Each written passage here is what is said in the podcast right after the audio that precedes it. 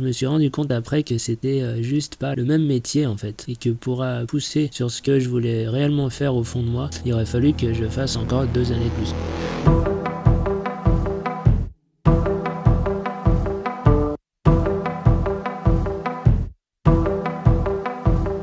Depuis que je suis tout petit, je me suis considéré comme euh, quelqu'un d'esthète, c'est-à-dire qui affectionne l'art et la beauté, mais aussi euh, quelqu'un de bricoleur. J'aimais euh, travailler avec mes mains, avec mon père, et c'est ce qui m'a permis de faire des études en ébénisterie. Donc j'ai fait ça pendant 4 ans, et je me suis rendu compte qu'il y avait une étape importante que je préférais avant tout, c'était la préparation avant de passer à l'atelier pour fabriquer, et notamment le, dessin, pouvoir avoir un petit carnet avec un, un crayon à papier et pouvoir euh, se poser et dessiner euh, ce qui nous passe par la tête ou ce que l'on voit. Je me suis arrêté euh, au bac pro parce que j'étais convaincu qu'un patron me prendrait plus facilement s'il devait me payer moins cher. Je me suis rendu compte après que c'était juste pas le même métier en fait et que pour pousser sur ce que je voulais réellement faire au fond de moi, il aurait fallu que je fasse encore deux années de plus. Et quand je suis rentré sur le marché du travail, j'ai fait des petits boulots dans des menuiseries avec du travail à la chaîne. J'ai eu la chance d'être contacté pour intégrer une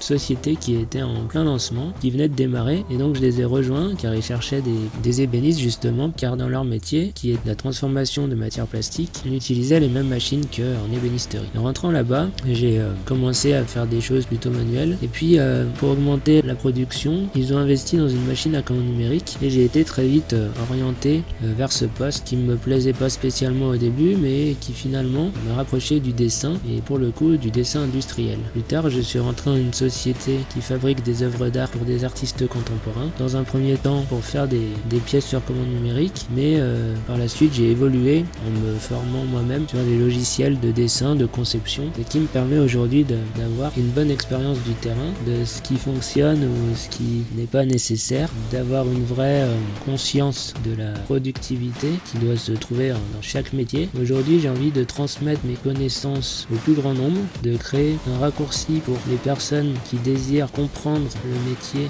de dessinateur CAO, DAO, qu'ils soient débutants ou alors en reconversion professionnelle ou pour euh, apporter une compétence supplémentaire à leur travail.